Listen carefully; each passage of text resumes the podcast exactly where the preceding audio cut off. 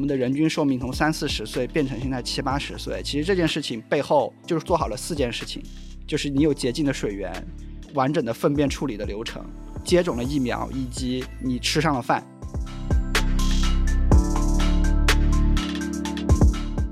活得久意味着活得差，这个就是我们要讲的第一个长寿的谬误。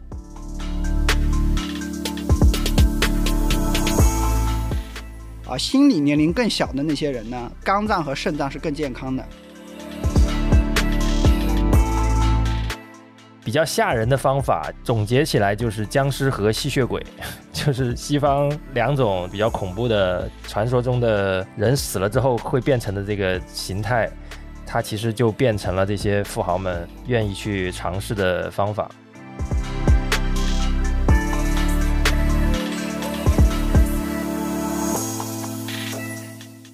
大家好，欢迎来到脑放电波。今天我们聊的话题呢，是一个我很感兴趣的话题啊，关于长寿的话题。因为最近总觉得自己马上就要变老了嘛。大家也知道，其实我跟 Nixon 我们都属于对养生、对营养学非常感兴趣的两个人。更多的不是从养生的角度在聊这件事情啊，而是从科学的角度。最近我们看了几本书，所以今天我们其实主要想跟大家聊一聊以下几个问题。第一个问题就是，我们究竟能活到多少岁？这个结论啊，可能会跟大家之前预期的有非常大的差距啊。我们可能不再是像我们过去想的，按照目前的人均寿命活到八十岁，大家可能觉得已经是长寿了。我们很有可能活得更久。年龄革命的这个书有一个副标题叫做。在二十五岁的身体里活到两百岁啊，这个可能就不再是一个科幻的想象了。第二个问题，我们要想跟大家聊一聊衰老是怎么回事儿，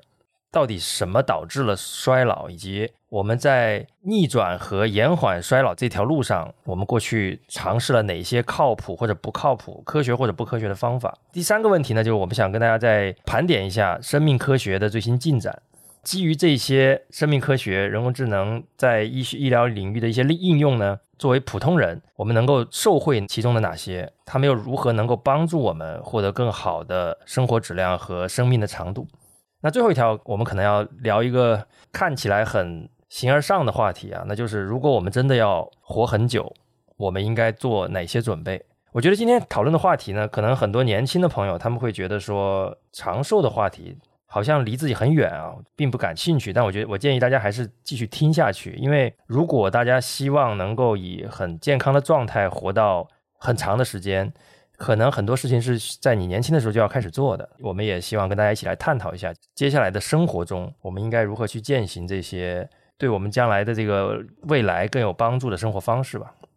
那启发我们聊这期节目的还有第二本书，叫做《Outlive: The Science and Art of Longevity》。简单的翻译就是叫做超预期寿命的科学和艺术啊啊！但这本书目前只有英文版，所以我们也是简单的读了这本书的一部分。今天我们是讲生老病死嘛，那今天我们其实重点聊一聊老和病这两件事情。在我看这两本书的时候，我的第一个问题叫做说，那我究竟会活到多少岁？我们一般能够接触到的统计的概念，它会有一个叫做平均寿命。我把这个概念学了一下，我觉得其实这个概念一学完，大概就知道自己能够活到多少岁了。平均寿命，它会告诉你说，目前世界上最长寿的国家可能是日本人、瑞士人、新加坡人这些国家，它的平均寿命可能都已经是八十岁以上。然后日本人最高的已经是接近八十五了。那中国人呢，大概是七十七、七十八岁。平均寿命这个概念啊，事实上它的中文翻译我觉得不是很准确，更准确的翻译应该叫做寿命期望。你还记得一些数学的概念，期望你大概就会知道，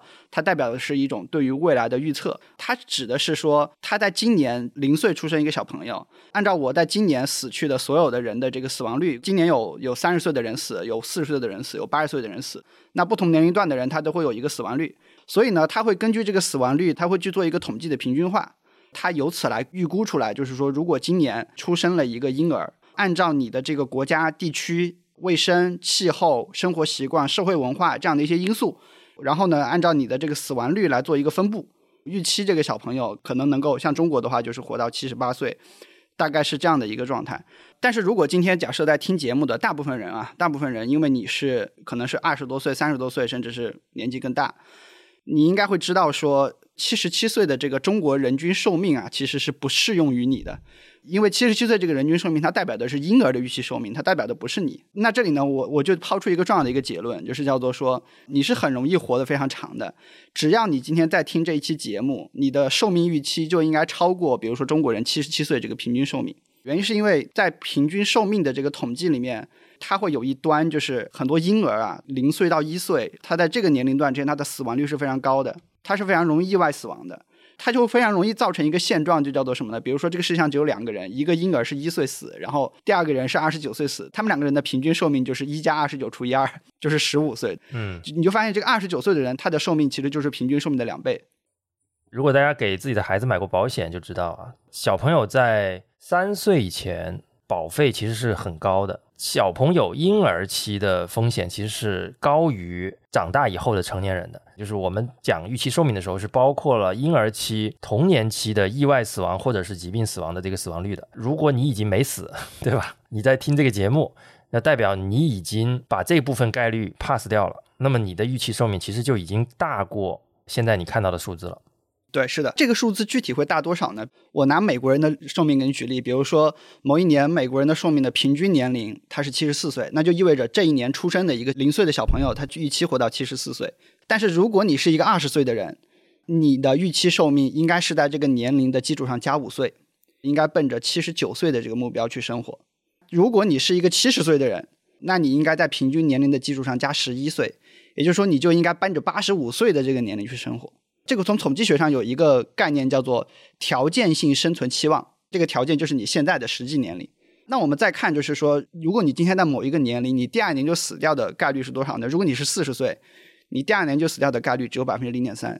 如果你六十岁是百分之一，八十岁百分之五，只有你到了一百岁的时候，你第二年就死掉的概率才会接近百分之五十。也就是说，只要你是活着的人，你在听我们的节目，你小于一百岁，你第二年一定是大概率活下来的。所以我们可以做一个简单的数学题啊，假设今天啊，你是一个社会当中大部分幸运的人，你一年的这个你活到第二年的概率是百分之九十九点五，这样的话呢，我们社会上其实有百分之七十的人其实都是能活到七十岁的。做一个数学的一个计算，你很容易就会发现说，在这样的一个生存概率下，其实大部分人都会活到七十岁和八十岁。你往后看的时候，你还会发现说，你还能再活个十几岁、二十岁。而且你的第二年的生存的概率还是非常高的。数学和统计上来说，这个事情就是这样。但这个是第一个条件啊，就是叫做活的人一定比平均寿命要活得长。第二个条件呢是什么呢？平均寿命后面还会继续提升。英特尔的创始人这个戈登摩尔啊，他曾经说过一个话，叫做说摩尔定理事实上也适用于人体，就是每过一年，人类的平均寿命大概会增长三个月。我查了过去两百年的数据，大概还真是这样，真的就是每年增长两到三个月。那像我们国家可能因为过去四十年改革开放，它的寿命增长还会更猛一点。一个一九九零年的中国人，他那个时候他面临的平均寿命只有六十九岁，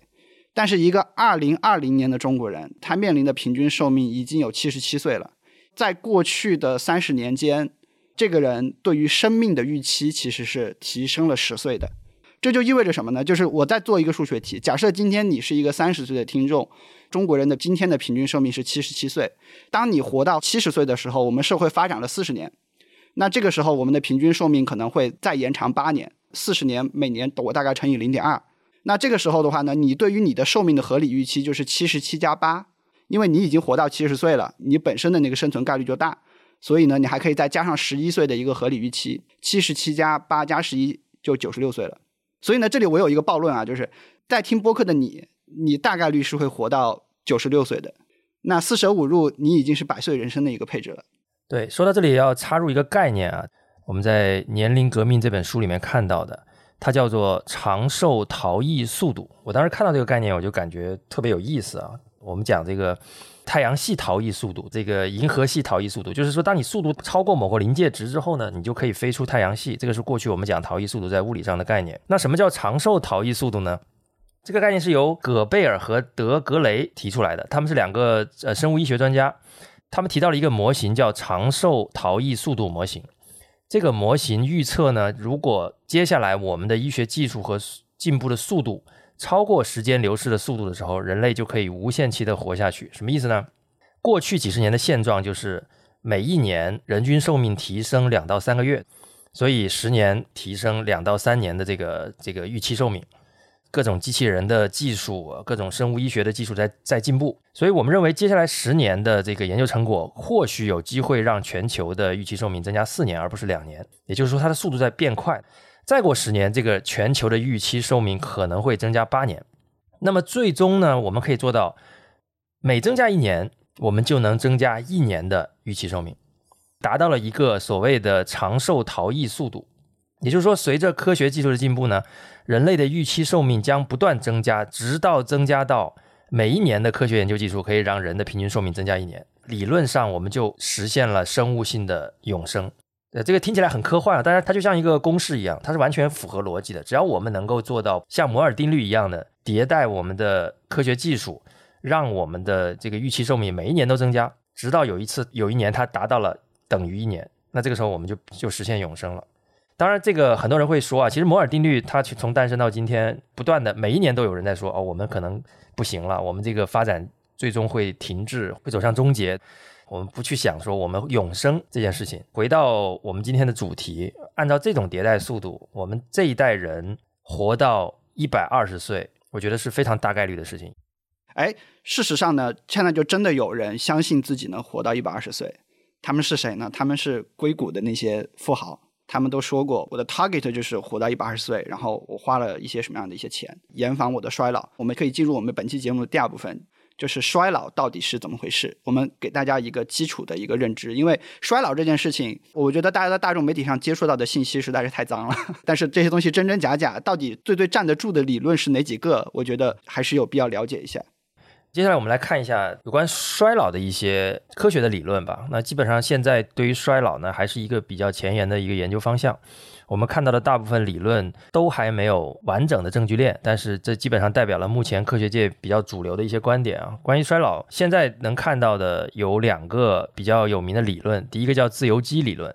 那自由基理论应该是最古老的关于衰老的理论了，也是最流行的。它就是所谓的抗氧化的概念。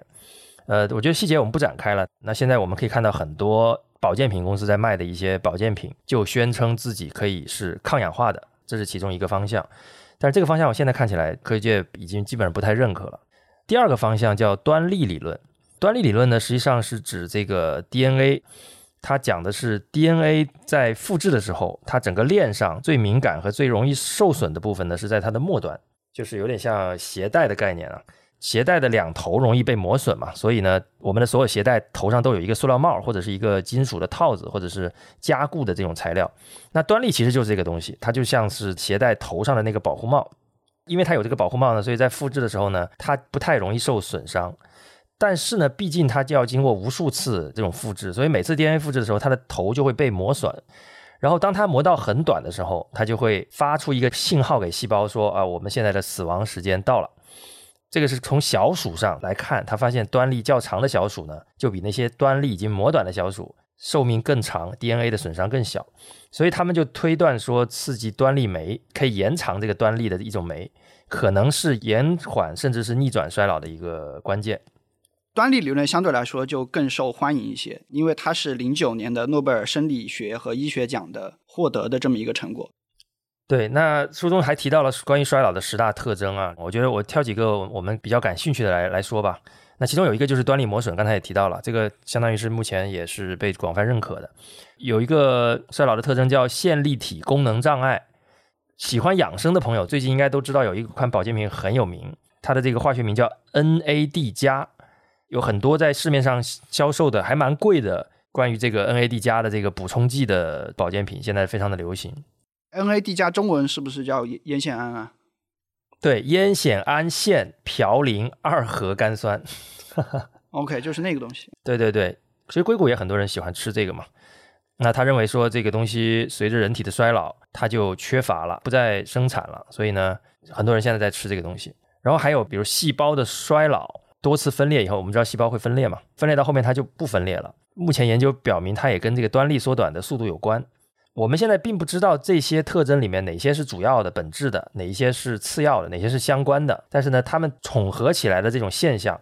我们就称之为衰老。那这些老的底层的原因，大概就是我们刚才说的这些基本的这些逻辑。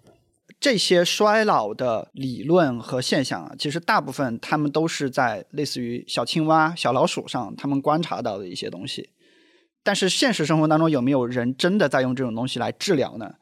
那确实是有的。他们并不是参与新药研发的人，他们是硅谷的这些富豪。这些富豪，因为他们都是在很短时间内暴富，他们从心理上他们很怕死啊，因为他们的财富是快速的时间增长起来的。第二个点呢，是因为衰老这件事情在医学上是目前是没有明确共识的，就是六十岁的人应该衰老成什么样，八十岁的人衰老什么样，他没有明确共识。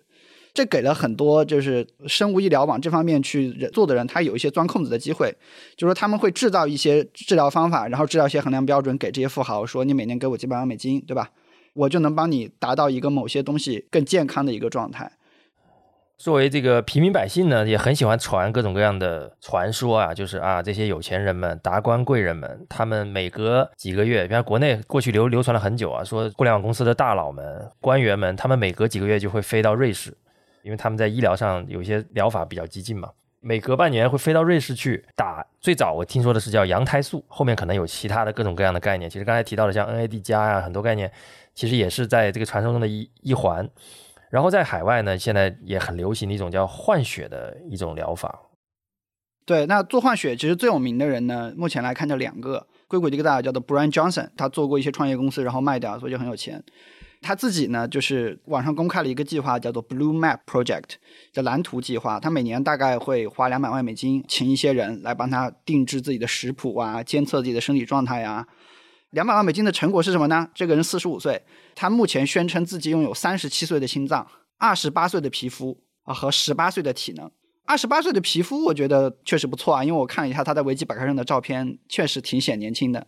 但是就是说三十七岁的心脏和十八岁的体能这个东西就没有看到特别详细的数据和一些共识啊。但是这个人之所以有名啊，不是因为他有个一些数据，是因为他跟他的儿子换血。有换血这件事情已经是很有话题性了，对吧？他跟自己的儿子换，我天，这还叠上一层伦理 buff。呃，西方很多媒体啊，直接当时报道他的时候就是 Brian Johnson zombie，对吧？吸血鬼和年轻人换血这件事情其实并不是没有相关研究的啊。比如说我们看到说，像那个斯坦福他就做过相关的研究，把年长的老鼠的血液跟这个年轻的老鼠来换血啊，一些衰老的症状它是会得到改善的。但是的话呢，人其实他们不太敢对人下这个结论，因为人的生活状况相对老鼠来说它复杂很多，而且来说人和人换血有很大的风险啊。比如说另外一个人他的血液里面可能有些遗传性的问题、免疫力这些问题，可能是没有办法直接通过血液的检测直接检测出来的。你就直接去换他的血，你最后拿到的那个结果是什么样，你是暂时没有办法去论证的。包括 Brian Johnson 这个人呢，他也对外说，说我我其实不是每次都跟我儿子换血啊，我也只是偶尔会用我儿子的血，其他时候我也会用其他人的血和其他的一些治疗方法。那除了他之外呢，还有一个人更有名，叫做 Peter Thiel，彼得蒂尔，可能中国人会更熟悉一些，因为他是 PayPal 的创始人啊，美国支付宝创始人，而且他是 Facebook 最早期的投资人，所以 Peter Thiel 他就目前没有实锤被换血，但是有不同的媒媒介的报道都在说推测他可能接受过类似的一个治疗。Peter Thiel 就会有更明确的目标，他就是说我做这些所有的疗法，我就是为了活到一百二十岁。他除了换血之外，他还非常有名的用的一个疗法叫做吃那个人类生长激素的药片。他会吃一些年轻人才会分泌的一些生长激素啊，然后来来保持自己的一些健康。那这些是比较耸人听闻的，我也简单的盘点一下主流的抗衰老的方法。很多方法其实跟托马斯刚才提到的一些东西是相关的，比如说有一些细胞会衰老，自然就会有人去思考说，哎，我能不能把这些衰老的不再分裂的细胞给它清除出去？可能是通过药物，可能通过改变生活习惯，甚至是说做一些特定的基因编辑来去把衰老的细胞给它清除出去。包括就是说干细胞疗法，就是诱导多功能干细胞分泌新的细胞来去替换掉我身体里面受损损伤的一些细胞。那这些都是相对主流和正统的疗法，它都有很明确的一个作用。机制，但是还有一些抗衰老的疗法，目前它的作用机制其实不是特别的明确。但是的话呢，普遍会被认为有用。比如说节食啊，就是你不要吃太多，减少你热量摄入。有很多人在这个酵母、果蝇、老鼠和狗上，他们都做过实验，就是发现它能够明显的降低代谢率和降低自由基的产生。总体来说，它就让你的 DNA 的这个损伤就更小了。除此之外的话呢，还会有一些什么样的疗法呢？主要是一些将死的一些人，他不甘心就这么死掉，所以呢，他就是说，你把我的这个身体动起来，动的过程当中要加上一些所谓的抗冻剂，就是不要让你的血液啊结成那种冰晶。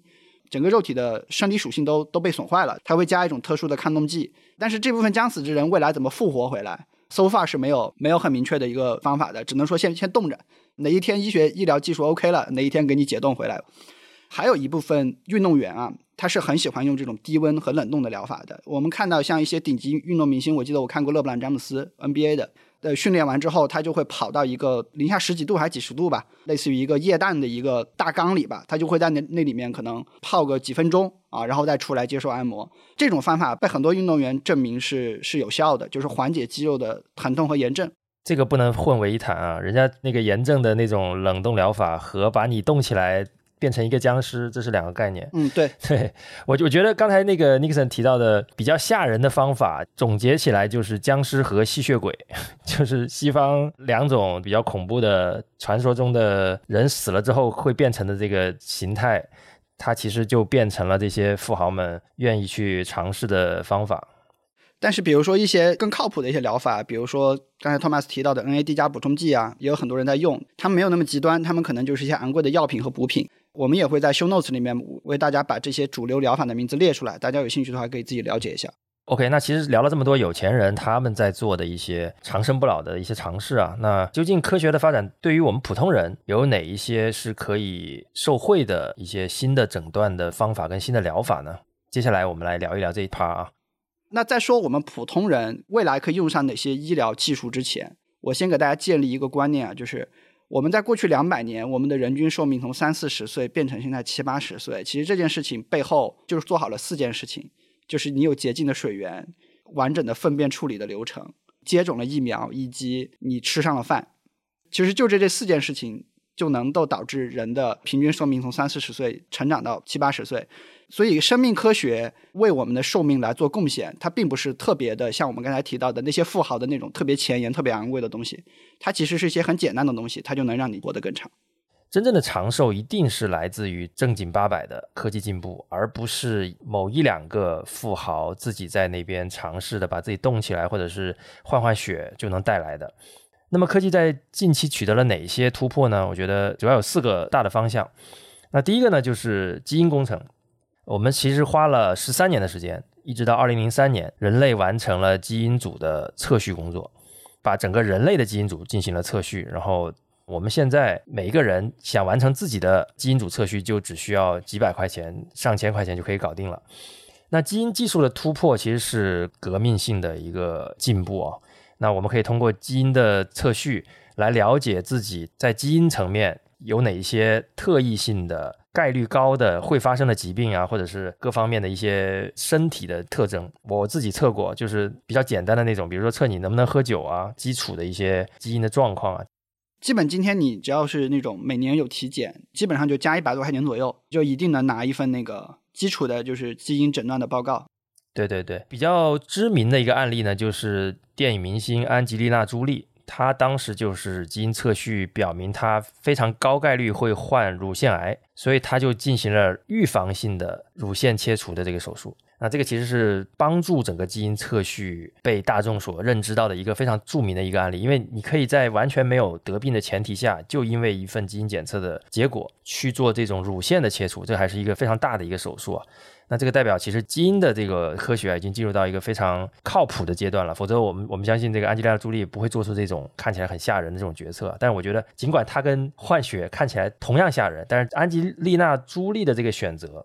是相对更理性、更有科学决策的逻辑在背后的。啊，与此同时呢，长寿科学家他们还发现了一些所谓的长寿基因，在基因组里面有一系列的组合，那这些基因会带来更好的一些长寿的这个能力啊。接下来，随着科学的发展，我们甚至可以改变基因组的办法。我们可以通过改变我们的一些基因的内容，呃，一些片段，去让我们的生活变得更健康。这个也是我们未来可以预见的，因为有很多罕见病的发生，实际上就是你在基因的某一个片段出现了一些变异，或者是跟常人不同的基因表达。你去改变这一小段基因，可能你这个病本来有很高的概率去得，你未来可能就不会再得了。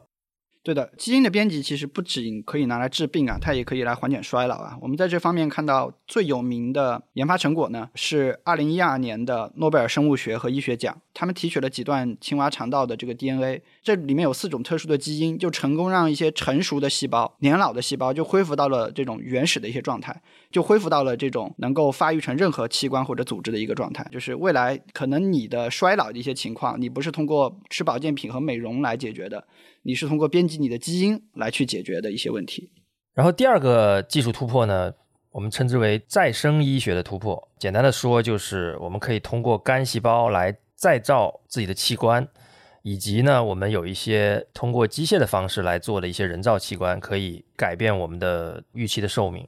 未来我们甚至有机会通过 3D 生物打印的方式啊，打印出像心脏、肾脏、肺、胰腺、肝脏这些器官来替代我们自己的器官。呃，很多患者他其实是在等待这些内脏的移植嘛，心脏移植啊、肾移植、肺移植，他可能需要的都是来自体外的器官的移植。那未来我们如果有机会能够去用打印的方式打印一个完全适合自己的器官，可能有几百万人，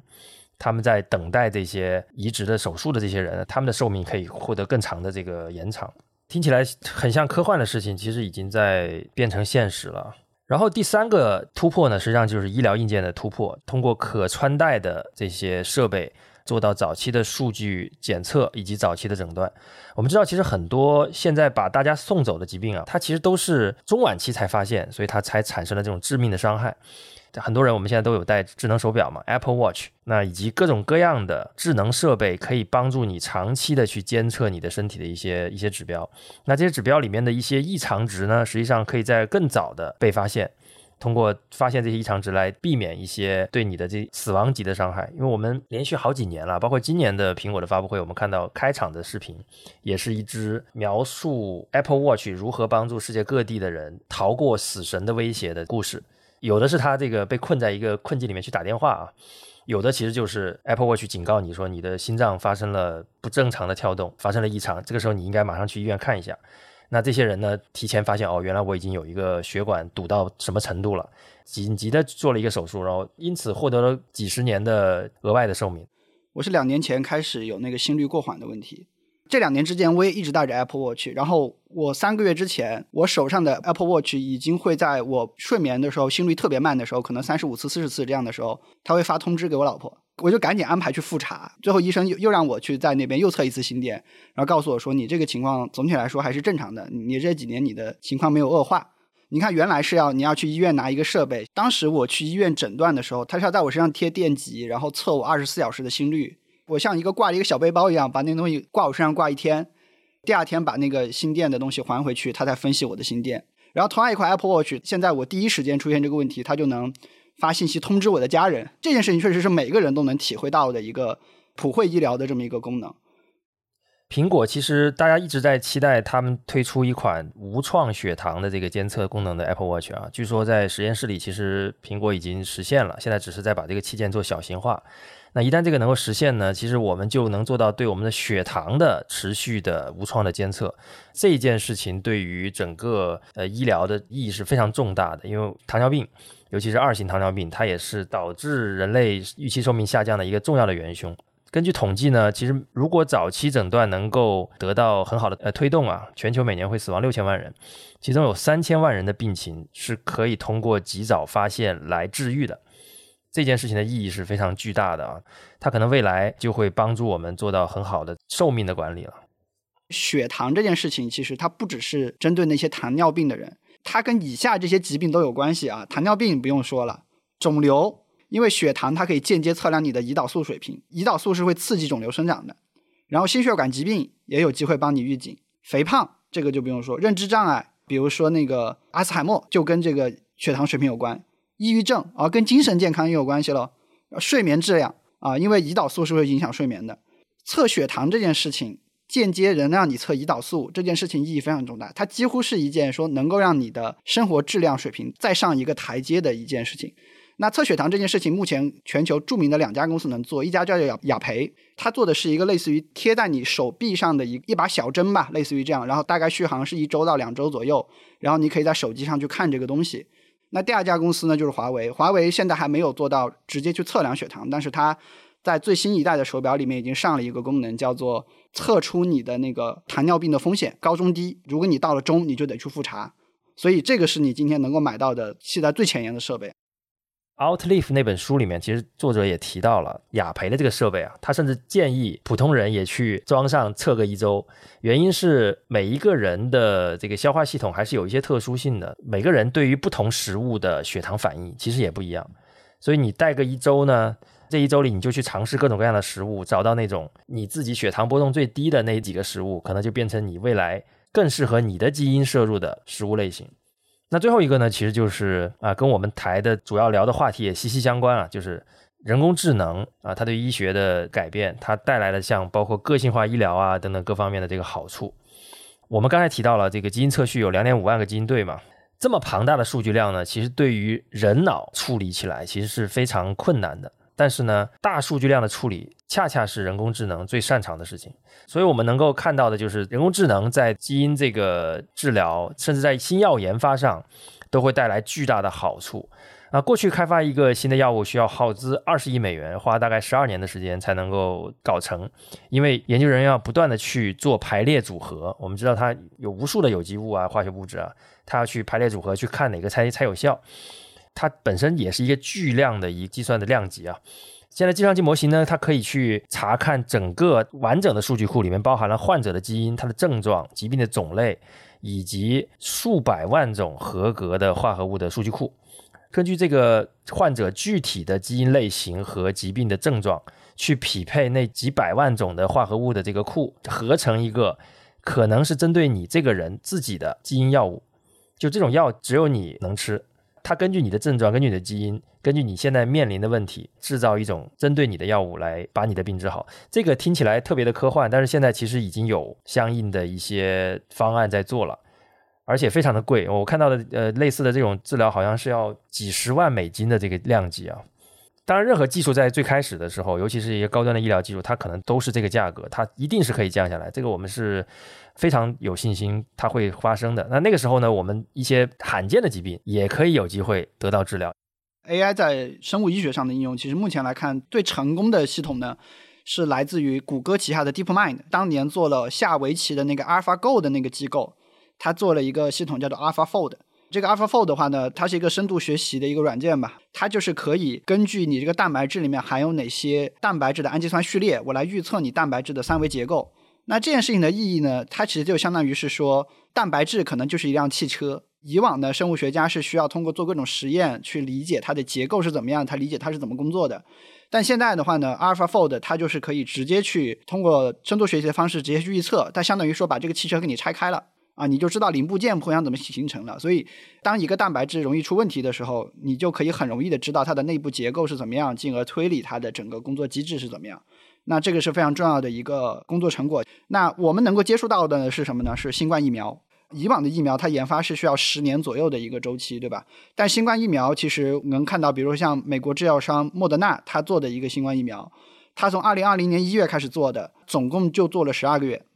那这件事情呢，他提到就是说，AI 帮助我的呢是两件事情。第一件事情来说的话呢，是 AI 帮我分析了这种 mRNA，就是这整个的这种遗传物质的这种情况。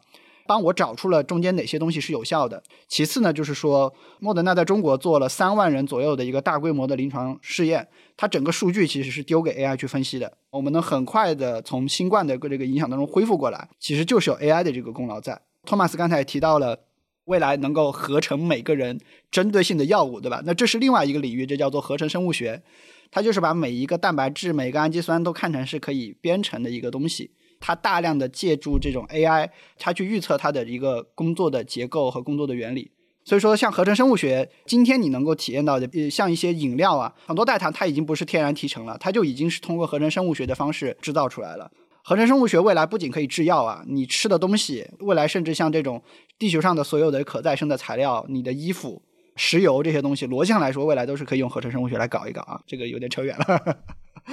你就很想聊的那个合成生物学就是这个，对对对，就这个东西啊。在这里插一句啊。OK，那刚才提到了基因工程，我们今天拿到的所有的这个平均寿命是今天八十岁的老人们，他们因为疾病的原因离开之后得到的平均数嘛。那我们这一代人如果能够全面的应用刚才我们提到的一些技术的突破啊，包括其中有一些现在看起来还很科幻，但其实在远期就能实现的这些具体的突破呢，那我们预期寿命活到一百二十岁，真的不是什么科幻小说了，而且它也不是某两个富豪的特殊的特权，它变成了一个全民都会享受并且要面临的一件事情。我觉得我们中的每一个人，甚至不以你的意志为转移啊，你可能就被迫要活到一百二十岁了啊。刚才我们讲讲了很多科学的这个发展和进步啊，那个是科学家们要解决的问题。我们知道了，我们可能有机会解决衰老的问题，但是呢，在解决衰老的问题之前呢，我觉得大家还是需要先保证自己不要病死。当我们要解决这个问题的时候，我们并不是要在医学的海洋里面遨游，我们其实只要解决这个死亡总数百分之八十八的那四个最重要的疾病，我们只要做好对这四个重要疾病的预防和准备。这四个疾病其实，在统计上有有一点不同啊，就是我们这本这个《Outlive》这本书的作者阿提亚呢，他把心脏病、癌症、神经退行性疾病，也就是阿尔兹海默症，以及二型糖尿病，他把它称为四骑士，对应的是圣经里面的瘟疫、战争、饥荒、死亡的天启四骑士啊，他这这四个疾病列为死亡最多的。但是我查了一下我国的数据，我国是把心脑血管疾病，这个就是心脏病啊，然后癌症这个也一样。糖尿病呢也是一样的，但是唯一就是阿尔兹海默症，在国内我们不是作为主要的这个重大慢性病，我们叫慢性呼吸系统疾病。可能在我国啊，肺部的这个疾病也被称为慢阻肺，它是一个死亡率更高的一个疾病。那说到这里呢，我们再回过头来介绍一下《超预期寿命》这本书，就是《Outlive》这本书里面有一个很有趣的概念啊，作者把医学分成了三个阶段。医学的一点零呢，可以把它称为经验医学吧。他所有的这个医学的观点和结论来自于直接观察和经验，很多甚至来自于猜测。那其实各国的传统医学，我们认为基本上都是呃医学一点零的时代。不管他们看起来有多神奇啊，但是你只要看这个平均寿命，你就知道其实它并不是真正的科学。医学二点零其实比较简单。有了真正的关于微生物、细菌的理论，青霉素的发明。青霉素是到了二十世纪三十年代被发现和合成的。这个药呢，实际上甚至可以被认为是到现在为止现代医学最伟大的发明。刚才 Nixon 提到了这个人类寿命是如何从三十岁长到八十岁的啊，里面我觉得青霉素的发明绝对是居功至伟的。然后到了三点零时代呢，作者认为它跟二点零相比。它有的这个进步就是以下四点，第一个就是它更重视预防而非治疗，这个其实对应刚才我们讲的，我们对于所有的疾病要在更早的时候就发现它。那第二呢，它就是个性化的治疗，它把每一个患者当成一个独立的个体，它可以针对性的去给每个人不同的治疗方案、不同的药啊，通过人工智能的方式来来实现。那，第三个呢，就是这个更多的是从它一个医疗的角度去判断呢，就是说我们要从风险管理的角度去干预，而不是走现在医疗治疗的这种常规的流程。那第四点其实很重要，就是我们不只是要追求生命的长度，还要追求健康度。这个我们等一下也会讲到，就大家一一提到活到一百二，很多人就会说，哎，我不想活那么久。但实际上这个由不得你。嗯，对，是的，就就像我们刚才说的。你今天变成一个七十岁、八十岁的人，不是因为你爱爱养生，就是因为你爸妈在小时候给你打了疫苗，你这一生吃的东西都是干净的、卫生的，就这么简单。好，那接下来我们进入到这期节目的最后一部分，叫做说，如果你是不可避免的，你就奔着一百到一百二十岁去了，我们应该做好什么样的一些准备？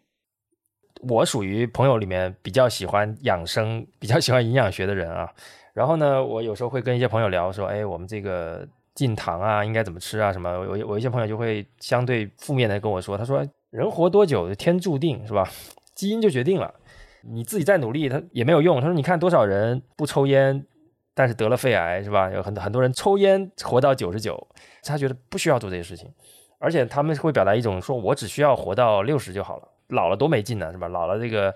非常的惨，活得久意味着活得差，这个就是我们要讲的第一个长寿的谬误。对，因为很多人可能对于生命最后二十年的印象是觉得自己卧床，甚至坐在轮椅上，以一种非常没有尊严的方式接受自己家人和医护的照顾，最后很痛苦的死去，对吧？所以社会上当然会有这样一种思潮，叫做说我宁愿精彩的活六十年，我也不愿意苟延残喘活到九十岁。我觉得这是一个很明显的一个错误啊！他的印象其实来自于我们观察到的过去的老人是什么样子的，他们其实成长的这个条件是相对我们这一代是非常恶劣的。那那个时候，其实，在不管是医学的水平、卫生条件，甚至是疫苗，我们觉得可能他们都没有机会去接触。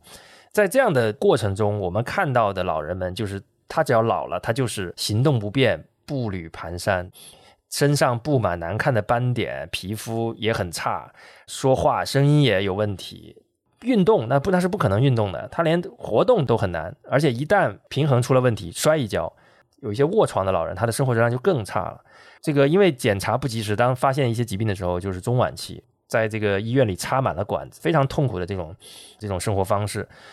我们看到了这些，我们很惧怕这种这种事情发生在自己身上，于是我们就产生了一种逃避的结论，就觉得啊，活那么久太没意思了，是吧？人老了太没劲了。对，甚至有的人愿意挥霍自己的青春，叫做什么生生前何必久睡，死后自会长眠，对吧？那就挥霍自己年轻的几岁，然后有点盼着自己早点死，甚至有这种。对，在他们的理解里面，衰老是一瞬间发生的，就是我可以这样挥霍到五十九岁，然后六十岁啪死掉就好了。那活得久意味着活得差，其实完全就是反过来的。我活得久，而且活得好。如果你不重视这些基本的一些生活方式的改变，你可能活得又短，然后生活状态还要差。最可怕的是什么呢？因为刚才我们提到了有各种各样的这种这种医疗方式的进步啊，很多时候你甚至是被推动的去做一些一些事情，就像你刚才讲的，从小我就打了一个疫苗，你实际上还是要活这么久，结果你还活得不好，对，就变成说你害怕的情况会以更长的时间反馈在你自己身上，那这个结果其实还是蛮可怕的。过去可能我就一闭眼是吧，我六十五岁挂了，那我就痛苦个十几年，最后的那个时光。那现在不一样了，你可能要活到一百二，也也许你说，那我这么挥霍，我活不到一百二，那你活到一百好了。可是你从六十到一百，你还有四十年的痛苦时光要熬，这个是很可怕的。这是我觉得关于长寿的第一个谬误。我最近在中关村的一个健身房，有一群六十到七十岁的北京大爷大妈，那个大妈满头白发，扎着马尾，穿着背心儿，那个肱二头肌壮得跟个青蛙似的，他们在那个练那个无氧。这个事儿特别的震撼我，一个肱二头肌是你两倍的一个白头发的北京大妈在你面前，这个事儿一下子就让我意识到说，其实现在的老人他就已经不是我们小时候认为的老人的那个样子了。是的，是的。昨天晚上我看了一部刘德华的电影啊，刘德华我一查他已经六十二岁了，但是你从电影里看到的就是一个中年人的形象。对，是的。啊，你真的无法跟一个六十多岁已经退休的老年人跟刘德华画上等号。我们现在看到的六十岁的人，跟二十年前的六十岁的人，我觉得是完全两种健康状态了。他们的衰老程度是完全不可同日而语的。对，那这里就是说，我们看到的现象可能都是个例啊。我上一个统计数据，你知道，在平均寿命这个概念上面，还有一个子概念叫做平均健康寿命。你的生生命当中，可能最后十年是残疾了的，或者是有严重的这个癌症啊、心血管疾病，甚至是有一些认知功能的异常。但是你生命的前几十年，其实你是一个健康的一个状态，你是能跑能跳能思考的这么一个人，有那么一个人均健康寿命的这么一个概念，总体来说会比你的平均寿命可能会短个五到十岁左右。但是呢，这里有一个趋势非常值得关注，叫做说人均健康寿命占平均寿命的那个比例是在逐步提升的，随着公共卫生条件的提升。你人生的垃圾时间，就是你最后不得不卧床接受人照顾、无法自理的那个垃圾时间，是在逐步缩短的。比如说像美国，一九九零年的时候，你的那个健康寿命预期占平均寿命的百分之九十四点七，相当于百分之五点三是垃圾时间。但是到了二零二零年的时候，美国人的寿命里只有百分之一点三是垃圾时间了。那日本人和中国也有类似的趋势，也就是说，你那个老到不行的、真的很难受的那个时间，其实是越来越短的。如果大家觉得还是想接受一些数据化的东西，大家可以去搜一些这种一些不管是职业的足球还是棒球联盟里，其实他们都有一些四十岁甚至六十岁的一些运动员。你们可以在 YouTube 或者在哔哩哔哩上找到这些视频，你去看一下那个人在场上健步如飞的情况，你根本想象不到这是一个你你脑海里的老年人该有的样子。然后第二个谬误啊，就是讲长寿是危险且自私的啊，这个其实来自于。《年龄革命》这本书啊，在我们看来，这个其实更像是西方左派的这个思思想的这个逻辑啊。他们觉得说，一个人活得过久，说白了就是不环保嘛，是不是？你要消耗更多的碳排放嘛？他是不是在价值观上他是不对的？那是很自私的。其实书中也已经给出了反驳啊。他其实提到了那个马尔萨斯的人口理论，就是人口会爆炸，导致饥荒，人类最后会出现很严重的粮食问题。但实际上，这个粮食问题到今天都没有发生。而且人口的增长已经开始出现问题了，这个是我们现在面临的一个现状。全球的生育率是在下降的。当然，我们有两个办法啊，在生育率下降的时候，第一个方法就是我们希望能够让生育率上升一点，我们开放了二胎、三胎的这个政策。那另一个方向呢，与大多数人刚才的想法就是你活得更长是自私的这个想法相反呢，活得久是维持全球人口平衡的稳定力量，而不是恶化因素。呃，既然生的少了，那我们就多干几年嘛。这个其实就是一个很好理解的一个点。我们在中国其实没有太多的讨论啊，我觉得我们也就不展开了。然后第三点呢，其实就是认为延长寿命不可能实现。那这个确实也是很多人的观点，他们会认为说，我活得长这个事情就是天注定、基因决定的。但其实这个经过了刚才我们讲了这么多科学的发展，然后关于衰老的研究，关于返老还童的一些技术的这个演进，我觉得大家应该已经不会有。这个方面的考虑了，就是我们这一代人大概率要做好活到一百二的准备。对，那最后我们来讲一讲，就是你得奔着一百到一百二去活了。我们的人生规划里有哪些需要注意的东西，或者是说我们看了这本书，它会有一些通用性的一些建议。那像《奥特利夫》这本书里面提出来的解决方案呢，其实都特别简单，特别像说教。你要运动，你要均衡营养，你要有好的睡眠，你要有良好的一个心理健康。那这里我们摘出来几点来说一下，比如像睡眠，就现在其实就有非常多的研究成果啊，表明就是如果你睡眠不足，其实你会容易感冒啊啊，你的长期的这个身体状况就不好。那像我个人，我确实有过这样的体验，就是我在最近三四年，我开始用耳塞和褪黑素，时不时来调节一下。其实我整个人的身体状态是最近几年是特别好的，我甚至觉得虽然我年龄增长，但是比前几年我的整个人身体状态是更好的。这个是一个点。那另外呢，就是关于睡眠，我觉得我们国家的人现在还不太重视一个事情，光照对于睡眠的一些影响。非常建议大家到了晚上就把你的那个家里的光变成偏黄的、泛黄的这种我们叫色温低的一些光线啊，因为这样的一些光线对于你体内的这个褪黑素整个的分泌啊是非常有好处的，然后它能让你有一个正常的一个生活的一个生物钟吧。然后关于运动呢，其实书里的观点也是比较主流的啊，就是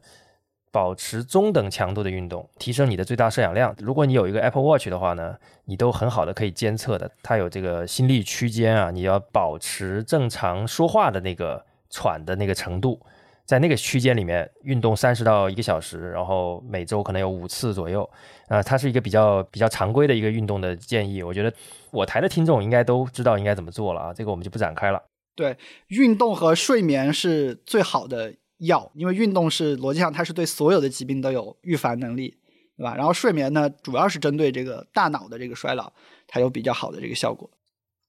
对，当然，其实运动，我觉得有机会我们也可以展开讲一讲啊，因为还是有很多的误区，一些常规的观点是不对的，比如说跑步伤膝盖，对吧？这就是一个很典型的一个一个关于运动的一个谬误，但我们今天就不展开了。第三点，刚才提到的营养学，呃，营养学呢，实际上我们有一有一期节目，其实我们现在看后面的长尾的播放一直都不错，我觉得大家也可以去再去听一下。我们曾经有一有一期叫结构化聊一聊这个营养学的节目，我们也放到 show notes 里面。它里面基本上从主流科学的角度跟大家分享了一下怎么吃比较健康。我们看了一下《Outlive》这本书里面的观点，它基本上跟我们在节目里面讲到的也是一致的。而且我们其实参考了很多跨行业的一些各种各样的营养学的观点，综合起来看，我们那期节目基本上代表了这个应该是比较科学和健康的营养学的观点吧。大家可以有机会可以去听一下。第四点呢，其实就是心理健康了。对心理健康和年轻的心态这件事情，我最近比较有感触啊，因为我是做 VR 的，我最近发现，呃，有一些人他其实是用 VR 来帮助调节心理健康，然后对人的健康状况有很大的缓解的。你知道美国有很多人他是有有那种 PTSD 或者药物成瘾，或者是有背痛啊这种肌肉痛，那这种情况下呢，这种解决方案就是什么呢？就是他会给你家里寄一个 VR，你在这个 VR 里面，你就跟着那个 VR 的引导去冥想。在 VR 里面去做一些游戏，他给到的最最好的一个例子是什么呢？一个呢是说，他会发现，如果一个产妇在生产，她特别的疼痛，你把那个 VR 给她戴上，她几乎能把那个疼痛的感觉降低一半。其次呢，就是说，如果治疗一些药物成瘾的人，他们可能医学上叫依从性不太好，就不愿意按时吃药。那这种情况下呢，你给他戴一个 VR，让他时不时的每天养成一个冥想的习惯，那后面的服药的这个状况就会很好。精神健康这件事情，在国内不太受重视啊，但是在一些发达国家，这个确实是一个很大的市场。我我老婆在用一个 A P P 叫做 Cal，那个 A P P 里面有很多明星来去录音，就是引导你冥想的东西。我前段时间才知道，那个 A P P 如果你要付费使用的话，它的终身会员是三百九十九美金，然后一年至少六十九美金。好好贵啊！对啊，我当时我当时听到直接吓疯了。但是是让我自己过去一年也冥想，我觉得这种精神上的类似疗法的这种东西吧，对于你的健康状况确实和睡眠状况确实是有比较好的一个改善。也有研究啊，它是给人一个概念叫做心理年龄啊，心理年龄更小的那些人呢，肝脏和肾脏是更健康的。那这个是一些研究的一些成果。然后还有人做过一个实验啊，就是哈佛大学的一个心理学教授，他把一些七十岁、八十岁的人放在一个修道院里面，然后这个修道院被装修成一九五零年左右的样子。那个实验是一九八零年做的，然后他就会发现说，这些人在那个房间里面生活了一段时间之后，他的视力、听力、力量、手部的灵活性全都有改善。就是说，这些人表现上来说都更年轻了，因为他回到了自己年轻时候生活的那个环境啊，他的心理整个人就是相对轻松的状态。我在这里看到了美颜的这个社会学的意义啊，因为这个实验里面他提到了，他们拿走了所有的镜子，那让这些人忘掉自己其实已经很老的这个外貌啊，这个其实对于他们整个认知啊，包括心理年龄的减少，其实有帮助的。这个美颜相机。其实某一种程度上，它是一个积极的一个一个意义的。对，就是我我们看到的是更年轻的、更漂亮的自己。它其实对于你的自信的状态，对于你的这个年轻的这个心态是有很大的帮助的。这是我第一次找到美颜的 美颜的社会学的意义。所以呢，保持精神的健康和年轻的心态这件事情，其实也是非常的重要。还有一个点是，你要和社会不断的有 connection，有有连接。所以呢，这就涉及到一个可能会让大家有一点点争议的事情，就是如果你想要活得久且活得好，有可能你要多上班十到二十年。这里有两个原方面的原因，一方面呢，是因为有可能我们现在的养老金的机制，它是不支撑不了你健康的活那么久的，那这是第一个原因。但是我觉得第二个原因是更重要的，如果你一个人一直在做事情，一直在工作，那一方面来说，你会有持续的成就感和那个你在为社会做贡献的感觉。第二方面呢，你能够和别人保持社交联系，你会不孤独，你的心理健康状况就会更好。对这件事情，我觉得大家有观察的话，你会发现啊，不管是你们家的长辈，还是我们有时候在电视里面看到一些领导人啊，他们退休以后会一下子变老。我不知道大家有没有这种感觉？这个人如果在工作状态中，他其实是一种相对积极，整个人的精气神是更好的、更饱满的一个状态。可是他一旦退休呢，可能就隔了一年，你再去看他的那个整个人卸下来的样子，他其实就是明显的变得苍老啊。这个是我的一个观察。我觉得，当然我们在这里不是要跟大家这个打鸡血，说啊，这个你应该一直工作下去。呃，我觉得，呃，这个应该怎么说呢？就有点爹味儿特别重，就是找到一个你人生的目标，然后持之以恒的去为这个目标而努力。而且在这个过程中获得成长的感觉，它不一定是真正的成长啊。这种成长性其实是一个人幸福感非常重要的来源。但这个确实是有依据的，就有人就调研那个日本的冲绳人，就冲绳人是日本人里面活得又更长的，他的平均寿命已经接近九十岁了。他的文化就是你你的人生就是要有目标。所以就发现冲绳人会更长寿，他就会有研究就会认为说，他对比正常的日本人，他的女性长寿概率增加百分之七，男性增加百分之十五，然后死亡的风险降低了很多。是的，这个可能是很多想躺平的年轻人不想听到的结论啊，但是这个确实是如此。你想追求的这件事情还是很重要的，所以你不要选择躺平。你可能要选择说，如果我今天我现在做的事情我找不到成长的意义，找不到价值感，那我可能要做的不是躺平，而是去尽可能快的找到下一个你能够投放热情进去的一个事业或者是方向。因为各位，我们要活到一百二啊，你不可能用躺平的方式躺几十年的，这个想一想其实挺可怕的。对，但我觉得哪怕是你，你很大年纪，你再找到自己想做的事情也无所谓。你看，我们经常就说那个任正非创业的时候年纪就很大了嘛，对吧？是的，是的。姜子牙创业的时候都六十了，这里也可以上一个数据，就是日本人啊，他有一个统计说，六十五岁以上的日本男性在工作的人的比例是超过了百分之三十的，女性超过百分之十五的。也就是说，我们台有三个主播，我们以后也是老龄化社会，我们以后到六十岁以后在上班的人数应该是保一争二，对吧？我们三个主播应该至少有一个人在上班。对，对吧？然后大家可能也不要觉得说人年纪大了就会缺乏活力、缺乏创新性。但我们之前其实，呃，我也读过一本书叫《终生成长》，那里面也提到，其实人的创造性其实跟年龄无关，这个跟大家的这个普遍的认知不同啊。就是你哪怕到六十岁，你的创造性也是可以足够好的。对，是的，这这一点我觉得我也有个观察，就是我经常跟一些海外的一些合作伙伴谈生意的时候，那些海外的合作伙伴过来就是老头儿，你知道吗？但那老头神清气爽，穿西装打领带。我因为我自己是四五年前开始就跟这些欧美的白发的老爷爷、老阿姨们谈生意，所以我当时其实我就有一个概念，就是说，我觉得我人生事业的巅峰最好的时候，应该是会在五十到六十岁的时候。因为我在的这个行业，它就是它会在五十到六十岁的时候，我有足够多的经验积累，然后那个时候我的体能没有衰弱的特别厉害，但我的精力还会特别好。然后那个时候，我觉得是我事业的巅峰。我觉得老龄化可以换一个讲法，叫长寿化，可能听着会更积极一些。是的，是的。比如说，你看前段时间小红书上有一个潮流，叫做帮爸妈找工作，就很多人他的爸妈退休之后，他觉得没事儿干，然后很多人就去帮他找一个超市收银员啊之类的一些工作。但是这些人，你再往前去看他的履历，你发现这些人其实履历非常好。就这些人原来都是什么厂长啊，都是这种东西。其实他今天不应该只是去做一个超市收银员这样的工作。我们的社会其实还没有为老年化的工作者做好准备。我是很希望，当我成为中老年人的时候，那个时候社会是能接纳我的。嗯嗯，我觉得应该会的。看这个趋势，应该问题不大。嗯，好，那我们 ending 一下吧。对我最后我最后编了个故事，叫做你脑海中你的一生和你实际的一生会怎么度过？在你的想象里面，你应该三十岁迎来你的人生的壮年，迎来你的事业巅峰。但是事实上呢，你的人生会这样，你的人生可能会在五十到六十岁的时候迎来事事事业巅峰。你觉得你还没有步入老年，你会觉得你自己超级棒，你觉得自己是个特别长寿、特别厉害的人。本来你以为五十岁应该要退休了。这个时候，你你还觉得你你很留恋这个职场，或者说你很留恋做一些事情，你不愿意去退休。那在你的想象里面，你觉得自己活到七十岁、八十岁的时候，你就不需要再任做任何事情了，你应该混吃等死。然后每年你的你的儿女回来都应该说，我已经是土埋了半截的人了。但是事实上呢，你可能活到八十岁的时候，你才觉得说，啊，实在是有些干不动了，我应该退休了。在你的想象里面，一个人到了八十岁到九十岁，他应该是万中无一的长寿者。你过生日是要摆长寿宴的，但事实上，你应该活到一百岁，你才会发现说你身边的人陆续死去，你才会发现说你是那个长寿的一个人。最后你会发现说，当你死去的时候，哎，人类的极限寿命应该已经突破了一百五十岁啊！现在人命的极限寿命是一百二十岁啊。你一生的故事就是不断的去破除你小时候对于年龄和衰老的那个旧看法，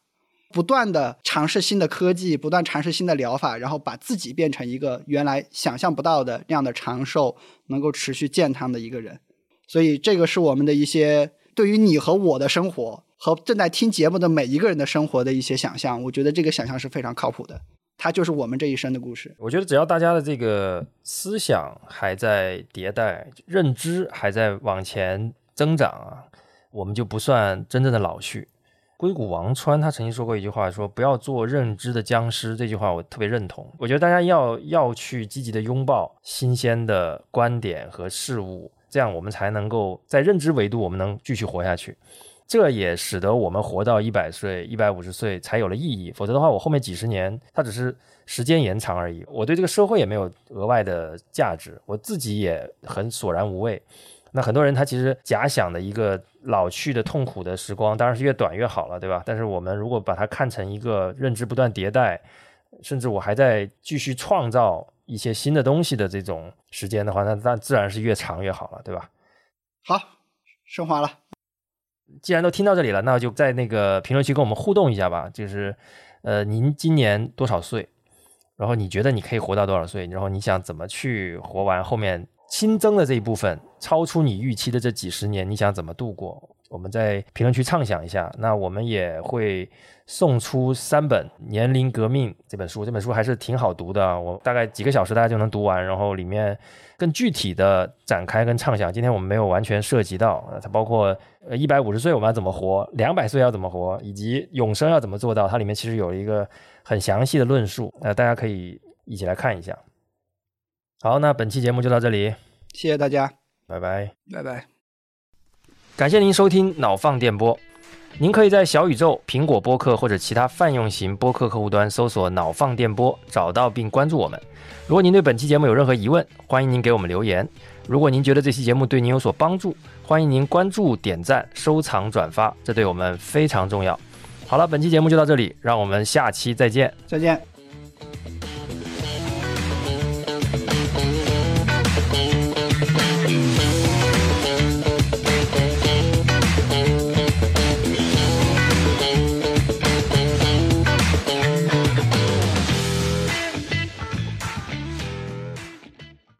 到了一百岁的时候，你才会说第二年就死掉的概率接近百分之百。百分之五十，百分之五十，呃呃，这这也就是说只啊对，这这我重新说一下，太吓人了，你这个。